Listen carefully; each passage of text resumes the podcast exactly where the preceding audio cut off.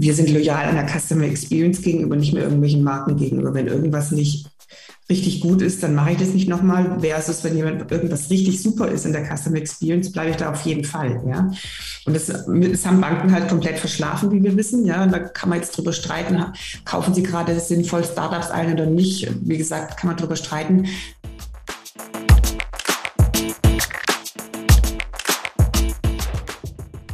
Herzlich willkommen zu Business Unplugged, meinem Interview-Podcast.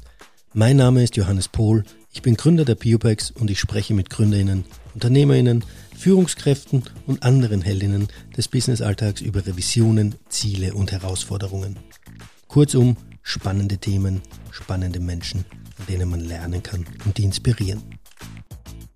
Mein heutiger Gast ist Ellen Kuder, Vice President Dach von Afterpay, Teil der Avato Financial Solutions. Ellen und ich haben uns über das Thema Payments und Fintechs im Allgemeinen unterhalten, wie es um den Kauf auf Rechnung steht, welche Komplexität es im Stakeholder- und Regularien-Dschungel zu beherrschen gilt, welche Rolle die Customer Experience spielt und wie die Zukunft des Einkaufens am Wochenmarkt aussehen wird. Wer mehr über diese Themen erfahren möchte, dem wünsche ich viel Spaß beim Hören der neuen Folge von Business Unplugged. Liebe Ellen, herzlich willkommen zu Business Unplugged und danke, dass du dir Zeit fürs Interview genommen hast. Danke, Johannes, für die Einladung. Ellen, wo, wo erwische ich dich gerade? Bist du zu Hause? Bist du im Büro? Oh ja, leider im Homeoffice in Berlin, aber langsam hoffen wir, dass wir so Schritt für Schritt wieder öfters in die Büros können. Ellen, du bist Vice President Dach von Afterpay, einer Sparte eines Zweigs von Avato Financial Solutions und Expertin im Bereich Payment, über das wir auch heute im Detail sprechen wollen. Bevor wir da aber tiefer einsteigen und was hinter Afterpay und Avatos Financial Solutions steckt, noch ganz kurz zu dir. Äh, wenn man sich deinen Lebenslauf anschaut, dann warst du bei Industriegrößen, ich nenne es jetzt einfach so mal äh, plump raus, einfach Accenture, Microsoft, NTT, also auch als auch im Startup-Sektor warst du unterwegs. Äh, ich würde jetzt mal einfach die Hypothese aufstellen, dass du eine gewisse Affinität zum Thema Digitalisierung hast. Wie kam es dazu, dass sich das bei dir so entwickelt hat und wie haben sich die einzelnen beruflichen Stationen auch äh, diesbezüglich ausgewirkt? Ja, danke. Das hast du natürlich richtig gesehen. Ganz stark Digitalisierung, Footprint oder auch Technologien. Ich würde mal mit der Jetztzeit anfangen, äh, warum ich mich jetzt für Fintech entschieden habe, was ich total äh, spannend fand und auch sehr, sehr bewusst gemacht habe. Und dann erklärt sich auch Schritt für Schritt, warum so oft Digitalisierung. Also wir wissen, ähm, dass gerade sehr, sehr viele Branchen unter hohem disruptiven äh, Druck stehen. Die Finanzindustrie, wie wir wissen, ganz besonders stark. Und es ist total spannend, wenn folgende Momente zusammenkommen ähm, einmal wirklich so ein sehr, sehr lukrativer Markt, alte, starre Player, die hohe Kosten ver verursachen, die man sehr viel besser und leaner lösen kann, hohe Kundenunzufriedenheit, hohe Wechselbereitschaft und dann kann natürlich Technologie oder Technologieunternehmen mit einem starken Kundenfokus schlank aufgestellt irrsinnigen Mehrwert bieten. Und genau das habe ich meiner Meinung nach mein Leben lang getan. Das habe ich jung in der Beratung festgestellt, dass das jetzt gerade losgeht oder losgegangen ist. Und dem bin ich tatsächlich immer so gefolgt, ähm, weil ich es einfach den spannendsten Bereich finde, gerade dort zu sein. Okay, und jetzt bist du bei äh, Avato Financial Solutions äh, oder besser gesagt Afterpay, der Sparte.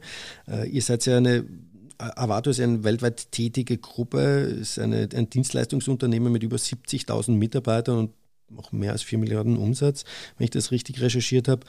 Ähm, welche Rolle spielt denn Avato Financial Solutions und Afterpay äh, in der Gruppe und was ist euer mhm. Kerngeschäft?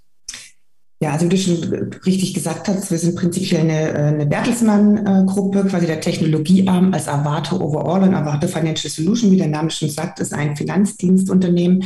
Meiner, nach meiner Definition von Fintech auch ganz klar ein Fintech, also wenn Financial Services mit Technologie äh, zusammenkommen und neue Probleme gelöst werden können. Das heißt, äh, auf AFS bezogen sind unsere Kunden Merchants oder, oder andere B2B-Kunden, denen wir unterschiedliche Finanzdienstleistungen Lösungen quasi abnehmen, sie technolog äh, technologisieren und mit neuen Technologiefragen beantworten, sodass äh, die einzelnen B2B-Unternehmen, die mit uns zusammenarbeiten, das nicht mehr selber machen müssen. Und das, klar, braucht man nicht sagen, natürlich immer in einer immer, immer besseren Spezialisierung und ähm, immer besser die Probleme lösen zu können. Das finde ich auch total spannend. Hinsichtlich, äh, was große Banken können versus was einzelne kleinere Player können. Einzelne kleinere, kleinere Player können natürlich super gut sehr spezialisierte äh, Probleme lösen, die dann durchaus aber in der heutigen Welt durch APIs wieder zurückkommunizieren ans Ökosystem, was alte, alte Banken gar nicht konnten oder Banksysteme. Und genau so ein Dienstleister ist Avato Financial Solutions auch. Also aus deiner Sicht, du hast es jetzt schon zweimal erwähnt, ihr bezeichnet euch als Fintech. Also es ist jetzt Richtig. nicht nur Fintech, ist jetzt nicht nur äh, auf Startup zuzuschreiben, sondern auch ähm, auf euch, die es ja eigentlich schon seit 20 Jahren gibt. Mhm. Vielleicht noch zu meiner Definition zu Fintech. Also ich definiere Fintech nicht nur für Startups. Für mich ist Fintech definitiv, Financial Services und neue Technologien, die neue Probleme lösen. Das heißt, äh, erwarte Financial Solutions seit 20 Jahren auf jeden Fall ein Fintech. Ein Startup gibt es natürlich ähm, etwas Jüngeres und Afterpay äh, war mal als Startup gegründet und dann 2014 in die Gruppe eingekauft worden. Also auch kein Startup mehr. Aber was ganz schön ist, es hat durchaus noch so ein Startup-Flair, den man sich erhalten konnte. Das haben wir ja auch schon oft gesehen, dass es nicht immer der Fall ist, aber tatsächlich ist bei Afterpay das Startup-Feeling im Konzern noch etwas erhalten geblieben. Wie groß seid ihr bei Afterpay? Da kann ich nicht so genaue Zahlen drüber nennen. Das Problem oder warum kann ich das nicht? Weil wir ganz viele Dienstleistungen oder Thematiken natürlich in Avato Financial Solutions haben. Also Beispiel, die ganzen Entwickler sitzen bei Avato Financial Solutions, deswegen kann man da keine wirklichen Größenangaben machen. Aber Avato Financial Solutions, du hast jetzt gerade schon eine höhere Zahl genannt für Avato, AFS sind ungefähr 7000 Mitarbeiter weltweit. Wir sind als AFS in circa 22 Märkten unterwegs, als Afterpay aktuell in neuen Märkten, da ist schon klar, wo es hingehen soll und was das Ziel ist. Wir wollen natürlich in allen AFS-Märkten unterwegs sein und arbeiten da auch mit Hochdruck dran. So, jetzt ist Afterpay, ich weiß nicht wie oft gefallen. ich habe mich auch als, als Vice President Dach äh, von Afterpay vorgestellt. Was macht denn Afterpay jetzt? Afterpay ist ein Buy Now, Pay Later Anbieter, das erkläre ich gerne und auch im Kon äh, quasi im Kontext zu anderen Buy Now Pay Later Anbietern, das ist nämlich nicht unspannend. Also Buy Now Pay Later, ähm, Afterpay sind Buy Now Pay Later, ist das Wort schon recht erklärend, äh, beinhaltet erst die ganz klassische Kauf auf Rechnung, wie wir das, äh, wie die älteren Zuhörerinnen vielleicht noch auf Papier kennen, äh, dann aber hin zu ganz modernen Customer Experience influencen Thematiken wie flexibles Zahlen, Pausieren, ähm, monatlich entscheiden, wann ich was zahle, klassische Thematiken wie Ratenkauf, ähm, neuere Sachen wie monatliches Bezahlen. Das ist total spannend für so Micropayments-Thematiken. Beispiel Mobility. Für, fahre ein Elektroauto und habe ganz oft kleine Micropayments. Das ist natürlich sehr viel komfortabler und übersichtlicher mit einer Monatbezahlung, Direktüberweisungen etc. bis hin jetzt zu In-Store-Lösungen. Das heißt, das Ziel ist hier, den Endkonsumenten den größtmöglichste Auswahl, Flexibilität und eben auch Zugang äh, zu bieten. Das ist jetzt Afterpay. Jetzt gibt es noch äh, ganz viele unterschiedliche andere Player. Äh, was da jetzt ganz interessant dran ist, bei Now Pay Later wird von, von, fast allen Playern, die im Dachumfeld unterwegs sind, immer mit Kauf auf Rechnung äh, quasi übersetzt. Also könnte man auch sagen Pay After Delivery als Kauf auf Rechnung. Die ganzen amerikanischen oder ganz internationalen Player haben unter Buy Now Pay Later ganz oft gar nicht Kauf auf Rechnung mit drin. Also Apple, hast du bestimmt äh, gesehen, geht jetzt mit, äh, mit Goldman Sachs auch auf den Buy Now, Pay Later Markt. Die sprechen dann ganz klar von, deren Produkte sind äh, quasi vier Ratenzahlen oder Ratenzahlung. Das ist also eine ganz andere Aufladung des Buy Now, Pay Later Begriffs, wie wir es machen mit dem kompletten Angebot. Und so findet man unter dieser Begrifflichkeit auch in den unterschiedlichen Märkten unterschiedliche Aussagen dazu. Ähm, das klassische Kauf auf Rechnung Märkte sind ja Dach, Benelux und die Nordics. Die anderen, die englischsprachigen Länder zum Beispiel, kennen das gar nicht, dieses Kauf auf Rechnung. Wenn ich das richtig weiß, hat es Otto mal erfunden. Das würde auch äh, quasi äh, erklären, warum das in den Kataloggeschäft Märkten, dieses alte Kauf auf Rechnung, noch da ist. Ähm, genau, und andere Länder, andere Märkte, die vielleicht auch ganz anderen Umgang hatten, jetzt hier zum Beispiel UK oder USA mit ihren Kreditkarten. Also da waren quasi auch immer ähm, Kredite mit da hinten dran an den Kreditkarten, was ja im deutschsprachigen Raum gar nicht so war. Die gehen, laden diesen Begriff bei Now Pay Later durchaus völlig anders auf.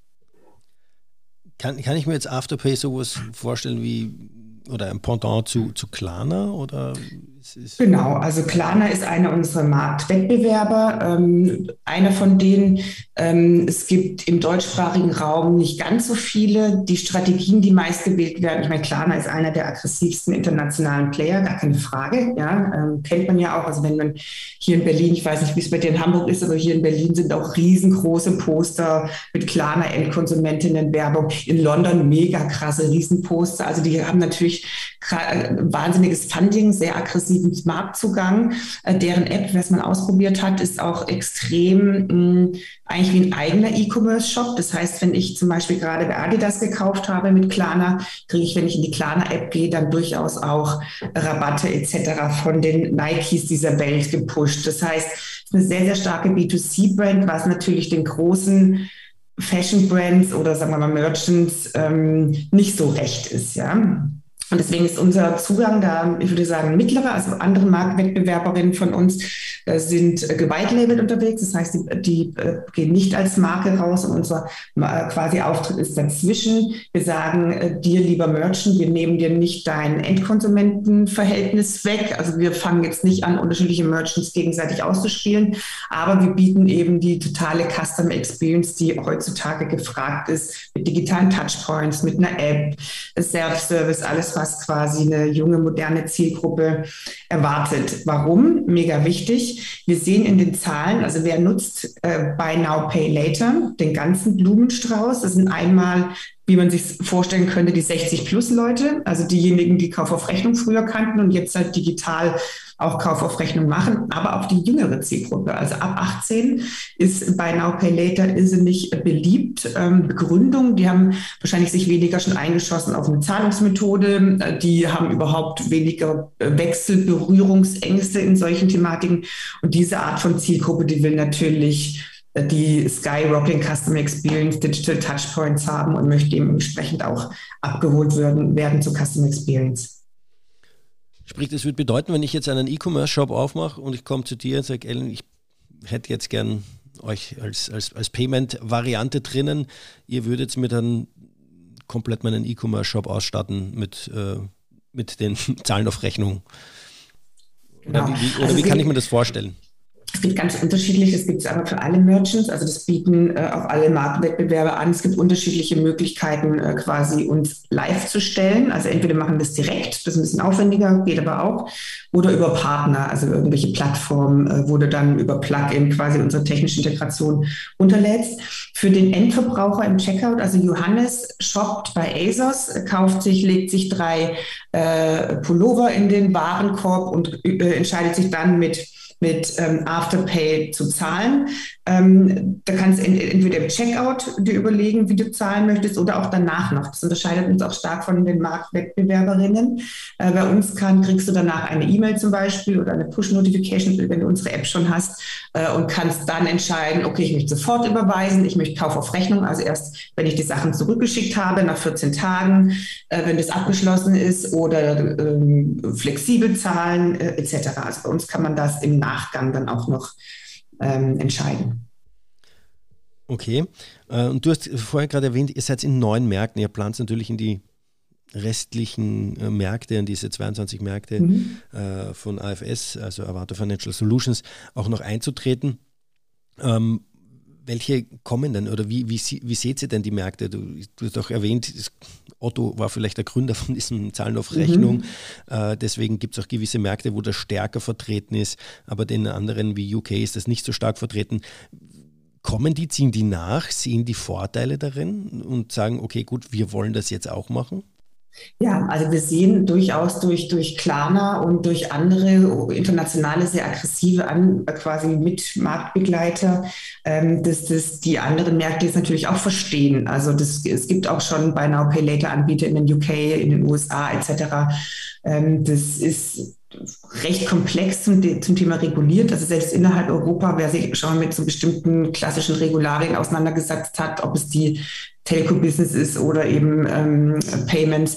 Das ist durchaus noch sehr, sehr unterschiedlich von Land zu Land. Versucht, ist natürlich der Versuch da, das zu vereinheitlichen, aber es ist noch sehr unterschiedlich. Ähm, und das ist eine große Hürde, aber ähm, klar wollen wir äh, in die Märkte auch rein, die am lukrativsten sind. Ja, und dann, ähm, was ist einfach, ist Europa natürlich erstmal einfach und dann gibt es ein paar Märkte, die aus unterschiedlichen Gründen lukrativ oder attraktiv sind.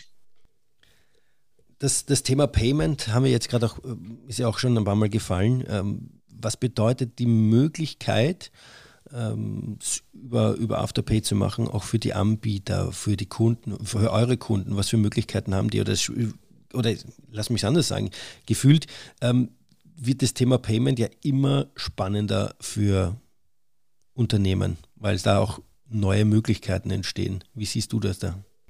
Ja, also wir sind tatsächlich den, bei, bei, ich nenne es immer Merchants, ja, weil wir als Afterpay relativ, also Online-Handel machen, wobei wir als AFS natürlich auch andere Art von Kunden haben, aber ich rede jetzt mal aus der Afterpay-Welt hinaus. Ähm, für Merchants sehen wir ganz klar, wenn Kauf auf Rechnung oder flexibles Bezahlen, also nennen wir es bei Now Pay Later angeboten wird, dann ist der Share of Checkout und quasi die, die, die Rate, die wirklich abgeschlossen äh, wird, sehr viel höher. Das heißt, ein, ein, Merchant hat ein definitives Geschäftsinteresse, diese flexiblen Bezahlmethoden bei Now Pay Later im Checkout anzubieten. Ja. Ähm, und es ist ganz klar der Trend, dass jede Art der Zahlmethode angeboten wird, also um immer ein Gefühl dafür zu geben. Ähm, in Deutschland ist PayPal immer so mit 45 Prozent Share of Checkout, also 45 grob, ja, 45 Prozent der Kundinnen entscheiden sich für PayPal. Zweite beliebteste Kauf ist Kauf auf Rechnung immer so mit 20 Prozent. Ja. In den Niederlanden ist es ganz anders. In den Niederlanden ist ähm, Kauf auf Rechnung das höchste. Da gibt es irgendwie noch was ganz speziell eigenes. Und dann ist PayPal aber auf gleicher Augenhöhe wie ähm, Kauf auf Rechnung. Und Fun Fact, in der Schweiz ähm, ist die Lieblingsbezahlmethode ähm, Kauf auf Rechnung mit 85 Prozent Share of Checkout. Ja? Das heißt, es ist tatsächlich nicht zu, nicht zu, ähm, nicht zu vernachlässigen, dieses äh, Kauf auf Rechnung oder bei Now Pay Later.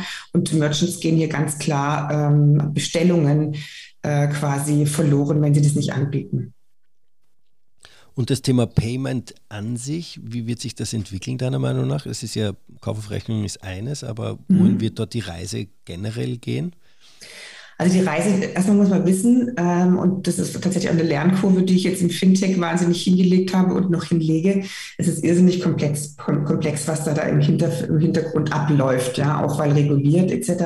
Auf der anderen Seite soll es natürlich ultimativ einfach werden. Ja, also Johannes soll eigentlich gar nicht mehr merken, wenn er zahlt, sondern idealerweise in den Shop reingehen, sich was raussuchen, rausgehen und das Ganze ist im Hintergrund gelaufen. Das ist auf jeden Fall die Zukunft. Ja, äh, das heißt, Zahlen. Der Amazon Shop. Hm, der Amazon Shop. Dann Aldi hat jetzt auch so einen Shop in London aufgemacht. Ja, ähm, gibt es noch ein paar Versuche. Äh, also du, du, tust überhaupt nicht mehr aktiv zahlen. Es gibt jetzt schon Lösungen auch von uns, dass Johannes in den Shop geht und aktiv mit unserer App zahlt. Das gibt es schon, aber die Idealversion ist natürlich, das passiert nicht mehr oder passiert es komplett im Hintergrund. Ähm, ja, und das ist äh, quasi so das Endszenario mit, mit dem Wissen, dass es dahin, dass quasi dass danach alles sehr, sehr komplex wird. Ja? Und dann gibt es unterschiedliche Player, die sich den Markt teilen. Also einen ähm, bei, bei dem Beispiel zu bleiben, der Amazon-Shop, der wird irgendeinen technischen Zahldienstleister im Hintergrund haben oder auch da werde ich mir äh, raussuchen können, wie ich zahlen möchte. Ja. Äh, sehr attraktiv wird es dann bei höheren Warenkörben, ja, das Buy Now Pay Later, also Beispiel, das Apple-Beispiel, Apple äh, macht keine, braucht keine Bonitätsprüfung mehr von uns. Also wenn, wenn wir, also wenn Johannes bei Home24 ein Bett kauft, ja, dann würden wir gucken, ist äh, Johannes bonitätsgeprüft, also können wir ihm das geben, ja, dieses, dieses Geld. Ähm, Apple führt es gerade in den USA ein ohne Bonitätsprüfung. Das heißt, Apple weiß über mich schon, Ellen, wenn ich in den USA stehe, ähm, wenn ich mir ein neues MacBook Pro kaufen möchte, ob ich das zahlen kann oder nicht. Wie weiß, das hat, weiß Apple mit eigenen Daten. Ja? Das heißt, ähm, Apple weiß das wahrscheinlich, weil er Minimum meine äh, Geräte, die ich habe, die Endgeräte, äh, die ich habe, äh, kennt. Und dann wird es spannend, wenn die, ähm, die Warenkörbe größer sind. Das heißt, ähm, bei drei oder vier T-Shirts ist das Ratenzahlung-Thema oder flexibles Zahlen nicht so spannend, aber wir überlegen, eben Möbel ist ein gutes Beispiel, Ähm, Technik ist ein gutes Beispiel oder Reisen ist immer, wenn die Warenkörper recht hoch werden, wenn ich dann angeboten kriege, vielleicht sogar in-store, vielleicht sogar von dem Interface Apple, was ich immer benutze, das einfach gleich flexibel in vier, vier Portionen zu zahlen oder in einer ganz anderen Ratenzahlung, wird es natürlich ultimativ spannend, dieses Buy Now, Pay Later auch äh, quasi in In-Store zu bringen oder relativ typisch auch bei höheren Warenkörpern online. Du hast vorher gerade erwähnt, die Komplexität, die in diesem ganzen in diesen Payment-Prozessen steckt. Dieses Payment ist ja im Endeffekt dann ja, egal welchen Use Case man sich anschaut, die verbinden, das Payment verbindet irgendwie alle Stakeholder, die da drinnen ähm, äh, ja, mitspielen, ich sage es jetzt einmal so. Und du hast auch das Thema äh, Mobilität genannt, Share, also die ganze ähm, Share-Community oder ja, also ich meine, kannst du das irgendwie mal grob für die Zuhörerinnen und Zuhörer mal so umreißen, damit man mal diese Komplexität versteht. Was steckt denn dahinter, wenn ich jetzt irgendwo hingehe und mir einen, äh, einen E-Scooter ausborg und äh, zwei Kilometer damit fahre und ihn an einer anderen Stelle wieder abstelle? ich meine, das ist ja echt. Äh, ist ja, es klingt immer einfach, ja, und du hast vorher schon erwähnt, es ist komplex, es spielen viele Stakeholder mit, aber damit man mal so ein Gefühl kriegt, mhm. wovon man da wirklich spricht. Also prinzipiell, ähm, ich gehe mal kurz weg von dem E-Scooter-Beispiel, weil es doch ein relativ einfaches ist, wenn man es direkt bezahlt. Es wird dann ganz spannend. Also nehmen wir das Beispiel Link und Co. gibt es, aber es gibt auch noch andere Anbieter, die jetzt gerade rausgehen und ähm, quasi unterschiedliche Player damit reinbringen ins Bezahlsystem, nämlich auch Peer-to-Peer-Bezahlung. Also ich kann mir von dir auch ein Auto leihen als Beispiel.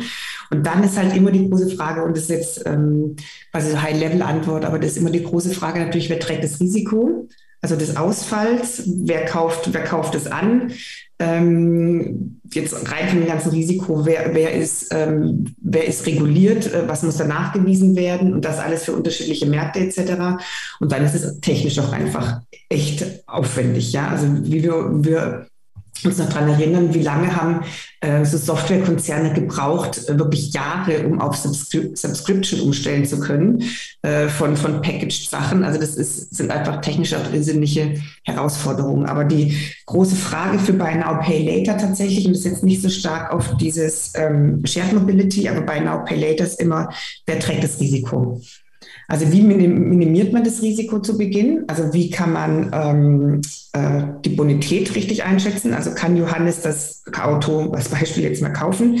Äh, aber auch ist, Johann, äh, ist es kein Betrugsfall? Also es, da ist ja irrsinnig viel Fraud-Management mit dabei, ja. Ähm, mit mittlerweile natürlich auch schon total ausgeklügelte Artificial Intelligence, aber durchaus auch 24-Stunden-Teams, die da noch Sachen rausfischen. Also auch dieses Risiko trägt man ja, wenn man quasi das Risiko ankauft, ja. Und das ist ein großer, großer Bereich bis hin zu Ausfall. Wer trägt es und wer, wie wird es abgenommen? Ähm, das ist extrem komplex und auch zu Recht reguliert. Okay, das klingt, klingt ja, die, die Punkte klingen schon sehr spannend und dann hast du noch diese ganzen Mikrotransaktionen. Genau, das ist ja auch ja. Eine, eine extrem hohe Anzahl an Transaktionen, die, die dann stattfinden, ja. Genau. Da geht es stark auch um, also das sind sehr technische Fragen, ja. Also wie viel, da musst du ja unterschiedliche Systeme einbinden, ja. Also klar, Handys, äh, die unterschiedlichen Devices miteinander sprechen, das Device muss äh, der Cloud sagen, wie lang es gefahren ist, dann ähm, muss der Algorithmus wieder quasi finden, ähm, wo, das Auto steht, wer die Zahlung kriegt. Und ich wiederhole mich, wenn es nicht nur in eine Richtung eine Zahlung gibt, also Ellen zahlt an ShareNow, also das ist die eine Richtung, sondern auch noch ein Peer-to-Peer-Thema mit reinkommt, dann ist das ultimativ komplex und auch einfach ähm, technisch wird das jetzt gerade alles erst gelöst. Ja, es ist noch gerade passiert, aber es ist noch nicht flächendeckend da. Ja. Okay, es klingt, klingt, klingt, sehr spannend. Also nicht nur, dass es komplex klingt, sondern es klingt auch echt spannend, weil da, glaube ich, auch sehr viel Potenzial drin liegt äh, hinsichtlich äh, Entwicklung auch neuer Geschäftsmodelle, was alles möglich ist. Wo glaubst du, da, dass da die Reise hingeht bei den Geschäftsmodellen? Okay, wir haben kurz schon mal das Thema Amazon Shop oder ich wurscht, ob es Amazon ist, äh, ich gehe irgendwo rein mhm. und gehe raus und, und brauche eigentlich gar nichts mehr machen, weil die registrieren mich automatisch beim Ein- Rein- und Rausgehen und die Ware, die ich mitnehme. Mhm. Ähm, wohin glaubst du denn, werden die Geschäftsmodelle sich entwickeln in den mhm. einzelnen Bereichen? Also erstmal bin ich ganz großer Verfechter und das sehen wir schon auch und ich habe es auch gerade schon mal kurz angesprochen, in, ähm, im Ökosystem zu denken. Ja, das heißt, Lösungen werden mittlerweile ähm, von hochspezialisierten, zum Beispiel Startups oder Fintechs gelöst, einzelne Problemstellungen und werden über APIs dann quasi wieder an einen Orchestrator zurückgegeben, der oder diejenige, das Unternehmen dann wieder die, diese komplette Komplexität dann den Job hat, und jetzt kommt der aufregende Moment, das so bestmöglich zu vereinfachen hin zum Endkonsumenten wieder. Ja? Also diese Customer Experience zum Endkonsumenten, diese Kundenzentrierung wieder komplett darzustellen. Also das ist ein Tanz von hochspezialisierten Ökosystemplayern, die dann am Schluss wieder übersetzt werden müssen hin zum bestmöglichen, einfachsten Customer Experience idealerweise gar keine Customer Experience mehr für Johannes, weil ich gar nicht mehr zahlen. Ähm, und dahinter es, läuft es ist ja eine trotzdem eine Customer Experience, weil ich ja, es ist ja dann halt eine andere. Ne? Aber genau, dein Customer Experience ist dann eben Mobilität, ja, und nicht, äh, nicht mehrere Einzelstücke von Customer Experience, ja.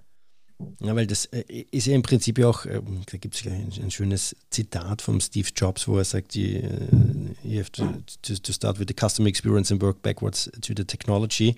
Äh, das ist ja im Prinzip genau das, was du jetzt gerade beschrieben hast, ja, dass ihr da in diesen, dass, dass das im Prinzip ja das Spannende ist, dass ihr das in den Mittelpunkt stellt, die Customer Experience.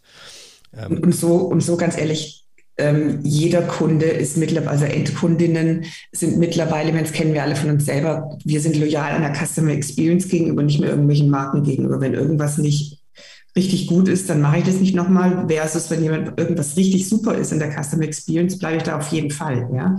Und das, das haben Banken halt komplett verschlafen, wie wir wissen, ja. Und da kann man jetzt drüber streiten, kaufen sie gerade sinnvoll Startups ein oder nicht. Wie gesagt, kann man drüber streiten.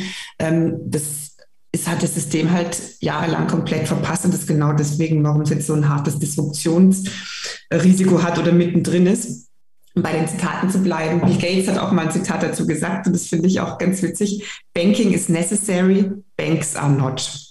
Ja, das, das ja, aber, aber es, es, es, zeigt ja das Potenzial, äh, das Disruptionspotenzial, ja, also und wo, wo die Reise hingeht im Endeffekt, ja. Also wenn, wenn man ehrlich ist, ist ja es, ist halt jetzt kein Supermarkt, wo ich dann die Wahl selbst äh, Supermärkte sind nicht mehr notwendig am Ende, weil ich es mir auch liefern lassen kann, ja. Aber äh, Banken sind ja wenn ich mir das anschaue, oder meine Customer Experience mit Banken bei der Eröffnung eines Kinderkontos. Mhm. Ähm, ich habe hab, noch nie so viele Unterschriften äh, abgegeben, nur für die mhm. Eröffnung eines Kinderkontos. Ja. Machst du auch nächstes Mal mit, mit dem anderen Anbieter, wenn, das, wenn jemand auf den Markt kommt damit. Ja. Das ist, das ist machen wir gerade einmal. Ja, ja. ja, also ich, ich habe ich hab mehr unterschrieben, als, äh, als ich jemals für irgendeinen anderen Vertrag unterschrieben hatte. Ja. Ich, ich, ich, ich werde ja auch manchmal so kritische Fragen gestellt, zum Beispiel, verliert man da nicht einen Überblick. Ja? Also wenn man, wenn man so mit Apps, mit Apps arbeitet und äh, bei Now Pay Later bezahlt, nenne ich ganz gerne immer das Beispiel und ich fühle es noch echt in meinen Knochen, wie ich als Studentin Ende des Monats immer natürlich wenig Geld, null Transparenz auf dieses Konto, nichts mit Apps, nichts mit ähm, Bank-Apps, sondern hinlaufen zu deiner bestimmten Bank, die es dann natürlich auch nicht überall gibt und dann den Kontostand ergucken. Das heißt, ich stand Ende des Monats immer an der Kasse und habe Schiss gehabt, dass die EC-Karte nicht durchgeht. Ja. so viel zum Thema Überblick. Ja, jetzt heute hast du, ich habe vier Bank-Apps die volle Transparenz. Krieg, sobald ich, weiß ich nicht, wenn ich was zurückgeschickt habe bei Now Pay Later, kriege ich einen Push. Wir haben äh, ähm, das erhalten, du kannst jetzt zahlen, der die ganze Zeit erinnert von jeder App. Also ich finde den Überblick ähm, im alten ba in der Bankenwelt sehr viel dramatischer, wie das, was wir jetzt an voller Transparenz gerade schaffen. De definitiv, definitiv. Und die, ich, in diesem Fintech-Bereich tut sich auch viel. Also ich habe auch ein bisschen, gibt ja auch diese ganzen Trade Republic äh, und wie, wie sie alle heißen, die jetzt da diese Online Online-Broker ist ja gut gesagt, aber wo ich halt dann relativ einfach ähm, handeln kann. Und das geht ja auch relativ zügig. Ich glaube, äh, wenn ich das an der Bank, äh, bei der Bank eröffnet hätte, ein Depot, äh, hätte es wesentlich länger gedauert, ja. Ja, und ich meine, dass diese ganzen also Banken, Neobanken etc., die sortieren sich ja auch alle neu sortiert, ja. Es gibt jetzt halt sehr viele, und da, und da, da spielt man zu Recht auch mit Regularien, ja. Ich meine, so eine Bankenlizenz hemmt einen halt auch hart, ja.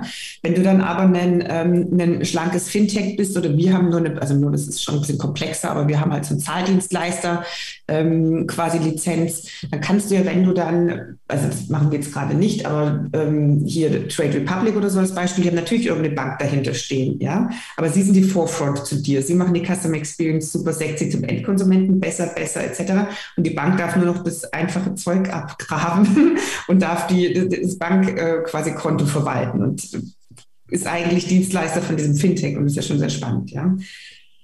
Ja, äh, die, die, wie gesagt, ich finde ich, bin ich absolut bei dir und finde ich auch und äh, diese in dem Fintech-Bereich, also ich habe sehr viel, sag ich mal, positive Erfahrungen auch gemacht, ja. Also dass das einfach wirklich einfacher wird und die Customer Experience einfach wirklich schön ist, auch das heißt beim Geschäftskonto und so weiter und so fort. Ich war da jetzt, ich war ähm, letzte, überletzte Woche ähm, auf so einem ähm, Startup Cup, also für Fintechs, das heißt, ich bin da so einer Jury und höre da unterschiedliche Fintech-Startups, das ist so cool, was da kommt, wirklich, ja. Beispiel, hier du bei den Unterschriften, ja. Äh, wie lange hat man uns, also uns jetzt auch als Fintech noch erzählt, nee, das muss eine physische Unterschrift sein, ja, und noch gar nicht ein Bankkonto eröffnen. Mittlerweile geht es ja schon mit, also das war dann ganz schwer rauszukommen aus diesem regularischen Problem, also nur Kamera, also nur Bild hat nicht gereicht, das hat nicht gereicht, Videodent, was ein Drama, was eine schlechte Customer Experience, wer das schon mal versucht hat, ja. Und da geht es jetzt ganz toll, ist wirklich, also, oft genug. Oft genug, ja. Ich auch, ja. Oder da gab es irgendwie mal so, eine, so einen Kartenübersetzer, den man, wo man dann quasi seine ID oder sein Ausweis, ich kann mal ähm, irgendwie lesen konnte, hat nie funktioniert. Ja, alles schon probiert. Und da kommt jetzt richtig cooles Zeug. Das ist halt morgen gelöst, ja. Und das ist jetzt eigentlich schon auf der Straße und auch BaFin reguliert. Es müssen sich ja immer alle bewegen, ja. Also es müssen natürlich auch die Regularien, die müssen natürlich entsprechen werden, haben wir auch von Grund. Aber dann muss das natürlich auch von den Regularien immer geprüft werden und zugelassen werden und so. Aber da gibt es schon cooles Zeug. Und ich finde schon, also auch alles, was ich jetzt im Endkonsumentenbereich sehe, auch hier mit, wie man besser sparen kann, äh, wie man immer, als auch für Menschen, die vielleicht nicht schon mit Aktien handeln, ja, oder die das Income haben oder schon das Startup verkauft haben, sondern diese Schwellen möglichst niedrig zu halten, äh, eine Inklusion zu schaffen, auch für unterschiedliche Zielgruppen. Da gibt es mehr so weiblich ausgerichtete Themen, da gibt es, wie gesagt, eher Sachen, die sind ausgerichtet eher für Leute, die eben nicht schon mit Aktien handeln.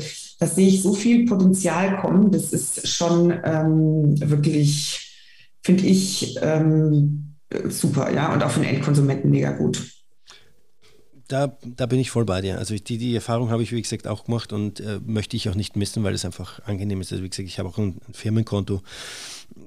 Da kann ich alles drüber laufen lassen. Sehe ich meinen Cashflow, ich kann direkt die Rechnungen rausschießen dort. Dies wird alles, ja, ich könnte einen theoretischen Webshop noch drüber ziehen. Also es ist wirklich einfach zu bedienen und äh, ich habe jetzt nicht irgendwie zu einer Bank gehen müssen, ewig lang irgendwie anstehen und Unterschriften leisten. Klar, musst du auch da eine Unterschrift leisten, aber ähm, diese Möglichkeiten, diese Flexibilität, die ich da habe, äh, habe ich echt bei allem gesucht und da ist bei mir auch nochmal gleich auch der Steuerberater mit drinnen. Also es ist wirklich so. Ja, genau. Es ist einfach, diese genau. Schnittstellen sind da, die angeboten werden. Von der Lösung habe ich gehört, das mit dem Steuerberater ist super. Ja, das ist wirklich, voll gut, habe ich auch gedacht, ich habe kein Geschäftskonto, ich brauche keins viele angestellt, aber das ist wirklich cool. Kann, kann ich nur empfehlen, ja. ja. ja, es ist, es ist, ähm, also da, ich, wer, wer da, ich verstehe, ich, ich äh, verstehe ja jedes Argument hin äh, zum Kundenschutz, also hier Customer Safety und Protection mega wichtig, ja, und da muss sich auch jeder drum kümmern, deswegen ist auch wichtig, dass wir reguliert werden. Ähm, ich bin aber der Meinung, dass, dass, dass, dass dieses Untransparente, ich meine, wer hat denn schon mal einen Versicherungsvertrag gelesen, ja? Ähm, äh, so Bank-AGBs, ja, ich finde dieses Untransparente und dieses Schwierigmachen hin zum Endkonsumenten, das war eigentlich das Verbrechen am Endkonsumenten die letzten Jahre und Jahrzehnte und dass das jetzt aufgebrochen wird, ist meiner Meinung nach ähm, total kundenfreundlich. Hat, hat irgendwer schon AGBs gelesen?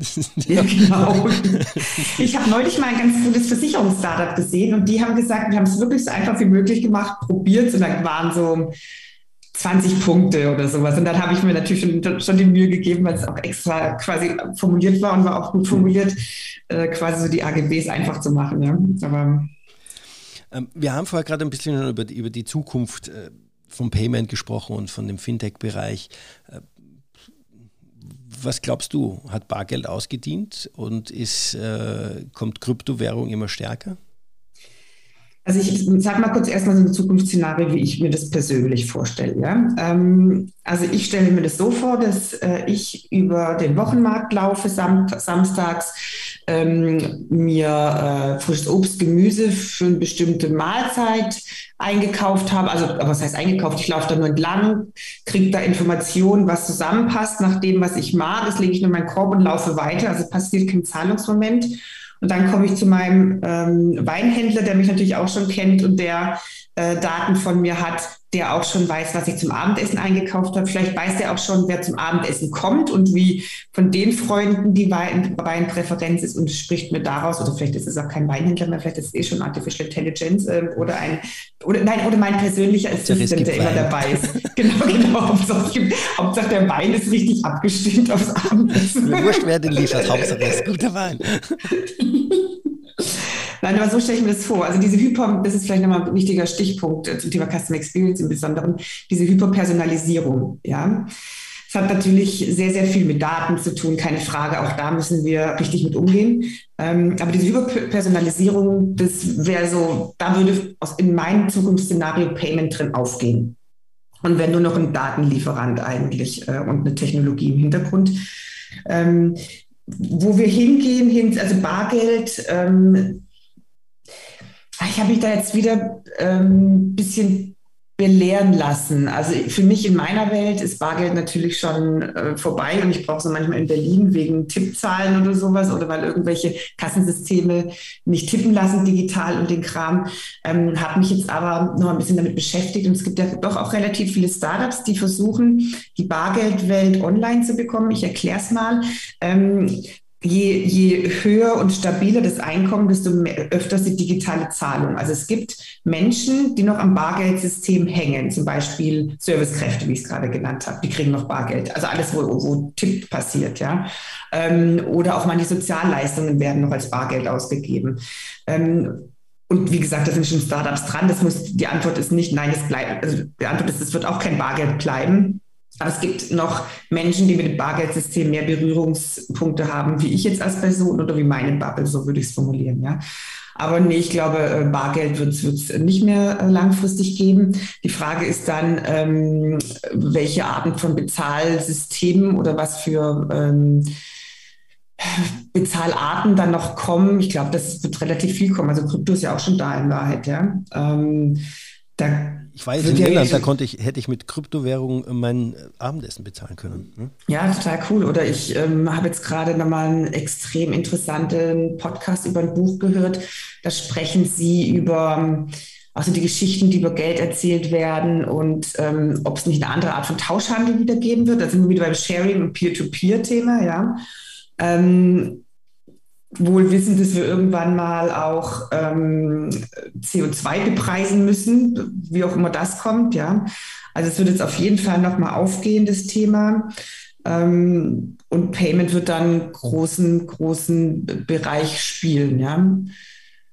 Und was dann, dann Fintech ist und was da Payment ist, das wird auch ineinander aufgehen, ja. Das wird, ähm, das wird dann irgendwann mal eben die, der Algorithmus sein dahinter, ganz wichtig immer, und das ist vielleicht auch was, ähm, wer ownt das Interface, nenne ich jetzt mal so, also in, der Über, in Übergangsphänomen, wo ähm, Johannes noch in den Laden geht und nochmal die die, das Handy rauszücken muss. Ja, das ist, wie wir jetzt gesagt haben, idealerweise passiert es schon im Hintergrund und ich muss gar nicht mehr zahlen. Aber wir werden sicherlich jetzt noch eine, eine Weile Übergangsphänomen haben, dass du irgendeine, in irgendeine Aktivität treten musst. Ja. Dann ist natürlich spannend, äh, wenn Apple jetzt sagt äh, oder angekündigt hat, sie haben bei Now Pay Later, bringen die jetzt in den USA auf den Markt, dann wird natürlich, das haben wir bei allem anderen auch gesehen, ähm, die End, das Interface dein Handy spielen. Ja, dann wird halt Google und Apple äh, das ownen. Ja, also gerade bei Endkonsumententhematiken. Ähm, dann wird es andere Brands geben, die sich so stark aufbauen können, die dann auch beim Endkonsumenten noch quasi Gesicht haben können. Und dann wird es andere Anbieter geben, äh, die machen dann die Finanztechnologie im Hintergrund und sind eben einer dieser Ökosystem-Player und das Interface oder die Vereinfachung, wie wir gerade genannt haben, die Customer Experience hin zum Endkunden macht jemand anders. Ja. So, jetzt sind wir ziemlich abgedriftet auch. Ja. so ein Thema. Ich würde versuchen, noch mal so eine Schleife zu machen. Ähm, und zwar äh, würde mich eines interessieren. Wir haben über Customer Experience ja auch gesprochen. Das sind wir jetzt ein bisschen äh, dann, dann, dann weg vom Afterpay und so. Aber wenn, wenn wir jetzt über die Entwicklung neuer Payment-Methoden sprechen, wie geht es denn ihr da dran? Weil das wäre was, was mich tatsächlich auch nochmal interessieren würde, weil ich kaufe jetzt äh, auf Rechnung, ja, aber ihr entwickelt euch ja immer weiter bei Afterpay als auch bei Avato Financial Solutions. Wie geht ihr denn da dran? Das Thema Customer Experience ist schon gefallen, das Schlagwort, mhm. Mhm. aber habt ihr da irgendwie ein, ja, ein Vorgehen, wie ihr da sagt, okay, gut, wir machen dies und jenes oder wir kaufen Startups dazu oder ich, keine mhm. Ahnung, wie ihr das macht, ja?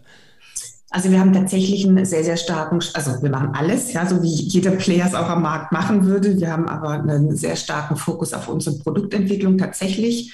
Das heißt, wir schauen da in bestehenden Produkten natürlich total, was wird gefragt. Also hier Feedback Loop from the Customer, also was kann man verbessern, was wird nachgefragt, welche Art von Self-Service, wie trainieren wir den Bot besser, etc. etc. Ähm, all unsere schon genannten ähm, quasi Produkten oder Methoden, ja, Kaufmethoden, sind ja das relativ viel, äh, viele, also unter Buy Now Pay Later fast alles oder alles, würde ich sagen. Das heißt, erstmal in Produktentwicklung sind wir sehr stark aufgestellt. Ähm, dann gucken wir uns natürlich aber auch ständig an, was passiert im Markt, was machen die Wettbewerber, was für neue Fintech gibt es, wie können wir zusammenarbeiten. Also da sind wir ähm, ähm, stark dran, einfach zu gucken, was sind die nächsten Schritte, was für Player gibt es und was für Kooperationsmöglichkeiten gibt. Also dieses Ecosystem, was ich schon genannt hatte, ähm, ist ja durchaus, kann man ja unterschiedliche äh, Rollen einnehmen. Ja, dann sind wir einmal der Spezialist, der Fintech-Spezialist, der in, in ein Ökosystem eine Lösung beisteuert. Und dann können wir aber auch mal der Orchestrator sein und finden andere Fintechs, die da ähm, äh, zusteuern. Und Kauf ist dann natürlich immer eine Frage von, von Relevanz und Preis, aber klar, das ist immer, äh, immer, immer im Raum. Aber tatsächlich haben wir relativ, also wir haben ein sehr gut aufgestelltes Produktteam und eine sehr hohe Zahl an Entwicklern als AFS. Und ihr, ihr, entwickelt das auch im Prinzip, also das Entwicklerteam, ihr macht das selber, habt ihr jetzt da oder nutzt ihr dann auch externe Partner? Wir haben so ein paar exotischere Geschichten, dann nehmen wir auch mal externe Partner, die spezialisiert sind, also Plugin-Themen oder sowas. Aber prinzipiell machen wir das viel selber, ja. Gut. Ist auch, ich meine, was ich auch gelernt habe jetzt im Fintech-Umfeld, und ich hoffe, das stimmt jetzt, aber ich habe es jedenfalls so gesagt gekriegt. ähm, also auch eine Klarna als Hoch-Fintech, ja. Äh, und wir, wir haben unsere eigenen äh, Systeme. Also das, dieses Business, also Afterpay, das System, das heißt anders, hat einen internen Begriff. Ähm, da an diesen Schnittstellen passiert halt alles, ja. Also auch wenn du dann standardisiertere Software für irgendwas benutzen kannst, also ein Zendesk für einen Customer Service oder was oder jeder anderen Anbieter für den Customer Service, ähm, hast du halt immer dein Core-System ein eigenes, ja. Und da an diesen Schnittstellen passiert da total viel. Deswegen ist auch ähm, alles, was mit Product passiert, hängt natürlich an diesen Core-Systemen. Diese Core-Systeme müssen dann alles verarbeiten und weitergeben etc. Also es gibt jetzt, ähm, kann, kann, man sich, ich, ich, bin nicht in der, in der Fintech-Branche unterwegs, aber gibt es in diesen Systemen dann keine Standardschnittstelle oder ist es wirklich, dass es dann, wie gesagt, okay, gut, wenn geht es nur mit eurem System oder äh, ja, kann ich mehrere Systeme auch nutzen? Also es geht mit uns und unser System ist das Herz, aber wir haben dazu natürlich Standardschnittstellen zu allen anderen hin. Ja, also so klar, ja. Aber genau dieses System ist tatsächlich das, was es, ich habe mir sagen lassen, bei anderen auch, ja. Also das scheint wohl, aber das Disclaimer nicht hundertprozentig sicher, nicht selbst gesehen. Okay. Und dann eine Frage hätte ich noch zu den Themen, zum Thema Herausforderungen. Ja, ähm, generell, was siehst du? Wir haben sehr sehr breit schon mal ein bisschen angesprochen an der einen oder anderen Stelle, aber vielleicht kann man es mal irgendwie runterbrennen auf, auf die wichtigsten Punkte. Äh, welche Herausforderungen ähm, siehst du auf die Unternehmen im Bereich Payment zukommen? Äh, vielleicht gibt es auch Gefahren, die kommen und wie gilt es damit umzugehen zukünftig? Mhm. Ja, also wenn man sich mal anschaut, äh, Deutschland, aber auch europaweit, ähm, wie viele Unternehmen noch einen eigenen Pay-After-Delivery-Dienst haben, ja, das sind relativ viele immer. Ähm, da muss man sich, da muss man halt, um wettbewerbsfähig zu bleiben, wie mit allen anderen digitalen Themen, ja, musst du halt wirklich, wie ich es jetzt schon ein paar Mal gesagt habe, eine sehr, sehr gute Customer Experience mitbringen und auch ähm, quasi alles an Abentwicklung, was man jetzt aktuell braucht, dahinter leisten können. Das können wirklich die allerwenigsten in-house lösen. Es gibt zwei, drei riesengroße, die machen das, die haben dafür halt auch dementsprechend ein Unternehmen aufgebaut, ja.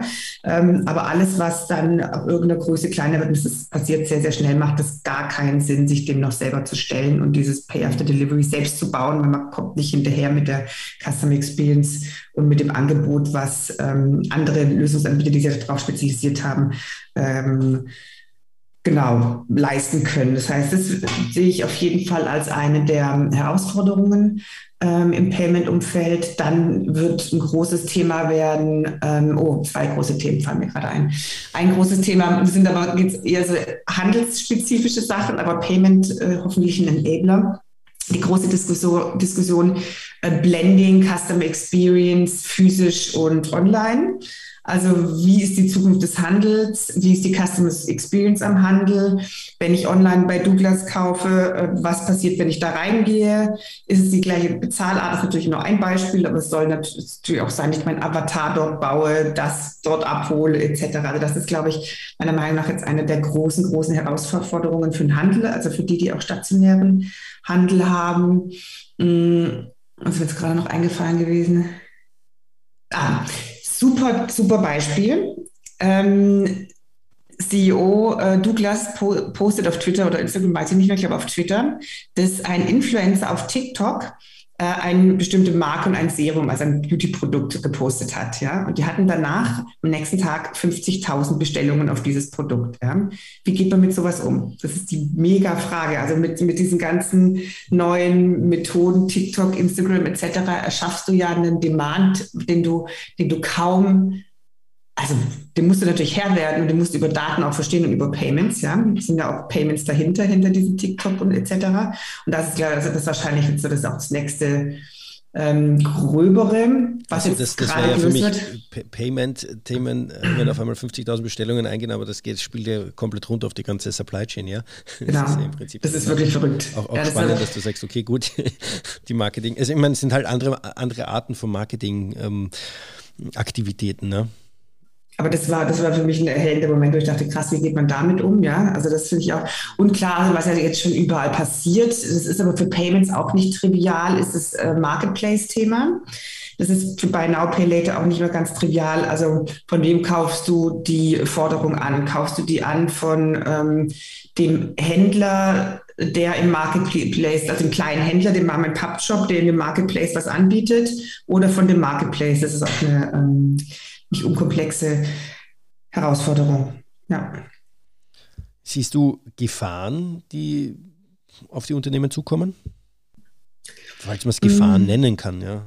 Mhm. Ja, ich, die, die, erste Herausforderung, also man, ich glaube schon, dass man äh, abgehängt werden kann, wenn man versucht, das irgendwie so selber zu basteln. Ja? Also man darf nicht unterschätzen, wie wichtig die gesamte Customer Experience für so einen Endverbraucher ist und ähm, und wenn man so ein mittelmoderner Merchant ist, äh, der dann auch noch ein schwieriges Payment hat, dann braucht man nicht erwarten, dass man dann in den nächsten drei Jahren noch zukunftsfähig ist. Ja? Das muss einem einfach klar sein. Dann hat man vielleicht seine, ähm, seine Stammkäuferschaft, die dann aber halt auch äh, älter wird. Ähm, aber wenn man da wirklich mitziehen möchte und auch seine Marke langfristig vom Leben erhalten möchte, dann muss man die Customer Experience inklusive Payment denken. Okay. Ja, super spannend. Also das Thema ähm, Fintech, Payment, äh, da spielt, glaube ich, sehr viel Musik, äh, auch in der Zukunft. Und du hast es schon an, äh, angetriggert ein wenig mit deinem Besuch bei dem Event, wo Fintechs vorgestellt worden sind, was da alles in Zukunft auf uns zukommt. Ich bin gespannt. Ähm, bevor wir jetzt aber zum Ende kommen, meine obligatorisch letzte Frage, Ellen, an dich. Und zwar, drei Learnings. Hast du drei Learnings, die du den Zuhörerinnen und Zuhörern mitgeben möchtest? Learnings, private Seite, berufliche Seite, wie auch immer. It's up to you. Mhm. Da habe ich jetzt bin natürlich nicht drauf vorbereitet, aber ich hau was raus. Warte, gib mir eine Sekunde. Ähm, also Unternehmen, ja, e-, egal welche Natur. Ich weiß, wir haben das jetzt alle die letzten zehn Jahre schon hoch und runter durchgekaut, aber ich sehe es immer noch nicht funktionieren auf der Straße. Digitalisierung first, Punkt. Und wer es nicht tut und das ist, Payment ist ein Beispiel dafür, tausend andere Sachen, ähm, der wird äh, es nicht mitschaffen. Ja? Und wer es nur halb tut oder wer schlecht beraten ist, Digitalisierung first, es muss Nummer eins Geschäftsstrategie sein. Da muss jeder mitgehen, inklusive Top-Down Aggressive Goals. Also es ist einfach Nummer eins Thema und Payments äh, gehört dazu. Ein Learning für Unternehmen. Ähm, zweites Learning dazu vielleicht passt auch dazu, äh, liebe, liebe Unternehmensleiter, ähm, liebe Headhunter, setzt die richtigen Leute dahin, die das entscheiden. Ja? Also Leute müssen Digitalisierung wirklich verstanden haben äh, und äh, eine, eine Firma in die Richtung ähm, leiten. Und was ist, da für dich wichtig, was ist da für dich wichtig, wenn ich in, den, in die Learnings einhake? Entschuldigung. Also wichtig ist immer, ich meine, das ist alles alte Businesswissen, aber wichtig ist, dass die Leute sich darauf holen lassen. Also du musst dich halt auf Digital First holen lassen als CEO Nummer eins, ja. Das ist, das ist halt ein Ziel, das ist halt jedem sein Haupt- und mit, mit Digitalisierung geht es Transformation zu Data-Driven Company etc. Also jede Firma muss eine datengetriebene Firma werden. Und wenn das nicht Nummer eins ähm, KPI auch und wenn sich äh, ein Leader bis ins C-Level darauf nicht misst, dann ist da was falsch gelaufen, würde ich sagen, ja. Okay. Und dann ganz wichtig, drittens, ähm, train your people ähm, und schaffe auch eine so eine selbstlernende Organisation. Und da habe ich, bin ich jetzt auch kein Organisationsberater, wie genau das funktioniert, aber das ist halt key. Ja? Also wenn du schnell bleiben möchtest als Unternehmen ähm, und relevant bleiben möchtest. Und ich meine, machen wir uns mal nichts vor, wo auf Talent da draußen. Ja, es ist nicht so, dass du, also ich weiß nicht, wenn du vielleicht der, der oberfancyste Bude bist, aber wer ist das schon alles? Ja, wenn du die besten Talente auf dem Markt willst und ewig brauchst, sie zu heiern, ähm, dann kann ich nur empfehlen, auch in die eigenen Leute zu investieren und in deren auch digitalen Fähigkeiten etc. Da gibt es wieder dieses Zitat. ja, oder diesen, diesen Spruch oder diesen Cartoon, wo er sagte, ähm, was ist, wenn wir in die, was, äh, wenn wir in die, unsere Leute investieren und sie verlassen uns dann und der andere sagt, ja, was ist, wenn wir nicht, nicht in sie investieren und sie bleiben, ja. Dann ja, genau so, genau so. Ja, das wären jetzt meine ähm, vor nicht vorbereiteten schnellen Takeaways. Ja, gut, ne, sind, sind, schöne, sind schöne Learnings.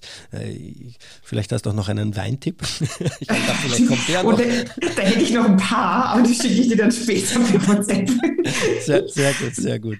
Ja, du, Ellen, ich sage herzlichen Dank für das Interview. Mir hat es sehr viel Spaß gemacht. Ich wünsche dir alles Gute. Ich bin gespannt, wo die Reise von Afterpay hingeht, welche Länder ihr als nächstes ähm, einnehmen werdet. Ich sage es jetzt mal so, oder wo ihr starten werdet und äh, wie ihr euch weiterentwickeln wird, werdet. Äh, herzlichen Dank und ich wünsche dir noch einen schönen Tag. Johannes, ganz lieben Dank an dich. Dir auch einen schönen Tag. Danke. Ciao. Ciao. Das war das Interview mit Ellen Kuder. Infos zu Ellen und Afterpay findet ihr in den Shownotes. In zwei Wochen habe ich dann Benjamin Schwärzler von Workheld bei mir zu Gast. Benjamin und ich unterhalten uns sowohl über Workheld als auch, wann es für Startups Sinn macht, Mitarbeiter mit Industrieerfahrung an Bord zu holen. Bis es aber soweit ist, freue ich mich über euer Feedback unter podcast.piopex.de. Danke schon mal im Voraus und ich freue mich, wenn ihr dann in zwei Wochen wieder mit dabei seid. Bis dahin alles Gute und viel Spaß.